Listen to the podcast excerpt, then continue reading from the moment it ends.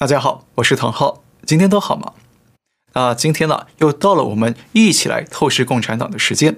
不过呢，我们先看一下我旁边这本书。那这本书呢，就是我之前介绍过的《中共禁书》，九评共产党。那这本书啊，确实帮助我更清晰地看懂了中共的前世今生，所以呢，再次推荐给大家。那很多朋友问我啊，哪里可以买到呢？其实啊，在台湾的网络书店搜寻一下就可以找到了。好，来看今天的主题：透视共产党，无神论藏阴谋，中共百年邪教现形。那不知道您有没有注意到，每当中共啊有什么重大的会议结束之后呢，那中共总要动员全国上下一起来认真学习贯彻党魁的重要讲话和精神呢。像最近中共两会刚刚结束，那习近平做了不少讲话。然后党媒上就出现了一堆认真学习贯彻的报道，像中央政法委会议呢，就说要认真学习党魁重要讲话和全国两会精神。那证监会也说啊，要学习党魁讲话和两会精神。那就连学校啊，也要学习贯彻，好像党魁的讲话跟中共的会议呢，就像圣经一样啊，可以指导方方面面的工作与生活。那这个现象对于中国的朋友来说呢，可能觉得很自然啊，司空见惯，因为大家从小就是这样过来的嘛。但是呢，对海外社会的朋友来说啊，就会觉得很诡异、很异常。毕竟啊，没有人看过说拜登或者蔡英文发表讲话之后，那接着全国大大小小的政府机关、企业组织都开始啊认真学习拜登讲话或者贯彻蔡英文讲话精神之类的，完全没见过，对不对？相反的，这种只要领导人一说了什么，就立马要求全体动员来学习贯彻的举措呢，反而会让人觉得像是啊传销或者邪教之类的神秘组织在严密的动员群众膜拜领袖。特别是啊，你看这个，去年中共召开二十大的时候呢，习近平在台上讲话，那不但现场的全体党代表要认真听讲。就连全国各地各大宗教的成员们都要组织起来看直播，一起认真学习党魁的讲话精神，再贯彻落实到他们的宗教信仰里。那这不是很荒谬吗？不就是让中共党魁凌驾在神佛之上，让共产党凌驾在宗教之上吗？所以呢，我们想告诉大家，共产党表面上看起来啊是个政治组织和政府机构。但共产党的深层本质上呢，确实是一个不折不扣的邪教组织。所以《九评共产党》这本书里头啊，也指出来了，中共是邪教。那也许有人会说，呃，你这是因为反对共产党才导致的主观谩骂或者偏见？不是的，我们现在啊，就从客观的角度来证明给大家看。那我们先从形式上来说起，一个宗教会有哪些元素呢？是不是会有一个啊至高无上的宗教领袖呢？那共产党的党魁是不是就是那个至高无上的领袖，而且还可以无限期连任，对不对？那宗教有各种层级的神职人员，中共有没有？当然有，省委书记、市委书记到基层的村支书等等啊，是不是就是类似宗教的神职人员呢？那宗教有教堂、寺庙、道观之类的建筑。那共产党也有各级党组织，而且呢，党组织控制着各级的政府机构。那宗教有一套教义学说，有他们的经书，比方说啊，圣经、佛经等等。那共产党有没有？也有。党魁的著作、党魁的讲话，就是他们的经书，对不对？那宗教都有一套特殊的仪式，那共产党也有，比方说。入党的时候要向党旗宣誓，那入党以后还要一而再、再而三的集体认真学习贯彻党魁的重要讲话和会议精神，就跟宗教的集体读经念经啊是差不多的。好，呃，这是从表面的组织形式上来看了，共产党确实跟宗教组织差不多。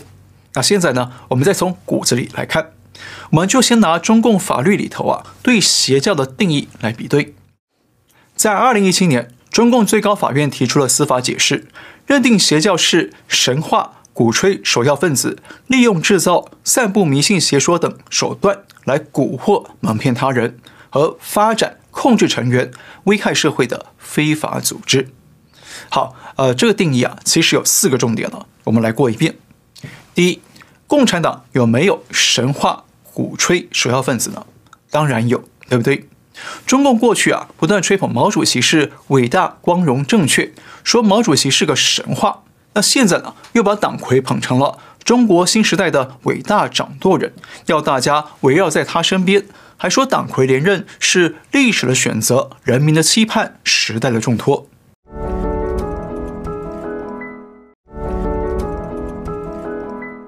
那请问，这是不是就是神话鼓吹首要分子呢？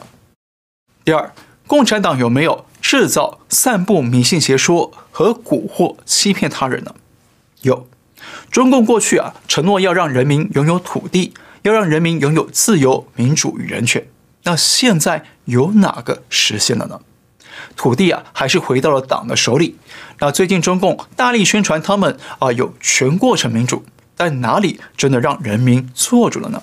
这样是不是散布邪说、蛊惑他人呢？第三，中共有没有发展控制成员呢？有，中共这几年大力发展党组织，鼓励民众入党。那现在号称有超过九千六百万党员，而且中共最近不断的加大力度来推动党建，用更严密的手段来从严治党，还日以继夜的要求党员要绝对忠诚。不能有二心，不能妄议中央，那这就是发展控制成员。第四，中共有没有危害社会呢？啊，这还用说吗？就像你问胡锡进会不会说谎一样啊，答案是二十四 K 笃定的。中共官员的贪污、滥权、践踏人权、封城封控造成的次生灾害等等呢，都是中共啊危害社会的无数铁证。而且啊，有一名体制内的官员曾经向《华盛顿邮报》透露，一九八零年代，赵紫阳曾经调查发现了，在毛泽东主政期间，非正常死亡的中国人超过了八千万，比二战期间全球的死亡人数还要多。那这样看起来，中共肯定危害了中国社会。所以说，即便是拿中共的法律来看呢，中共也完全符合他们自己定义的邪教特点。那我们再拿一个比较普世的标准来检验看看，《经济学人》在去年的一篇文章里头啊，提到了邪教往往有六个特征。第一，邪教有阶级结构，那中共也有，我们刚刚讲过了。第二，他们看重有魅力的领导者，并且期望信众都很忠诚。呃，习主席有没有魅力，我是不知道了，但是呢，他强烈渴望忠诚是真的。第三，他们认为世界是充满敌意的地方，那中共也是这样，对不对？中共一天到晚呐、不都说有境外敌对势力或者境外反华势力在分裂中国、抹黑中国吗？那中共党媒不是每天都宣传外国怎样怎样危险，怎样怎样歧视华人，那只有中国最幸福吗？第四个特征是拥有自己的术语、仪式与信仰，那中共也有，对不对？我们刚刚讲过了。第五，具有使命感，中共有没有？有，他们不是一直希望解放全人类和建立人类命运共同体嘛？其实啊，就是想要奴役全人类来称霸全球。第六，充满怪人，那这个啊就不用说了，看看中共七常委哪个不是怪里怪气的呢？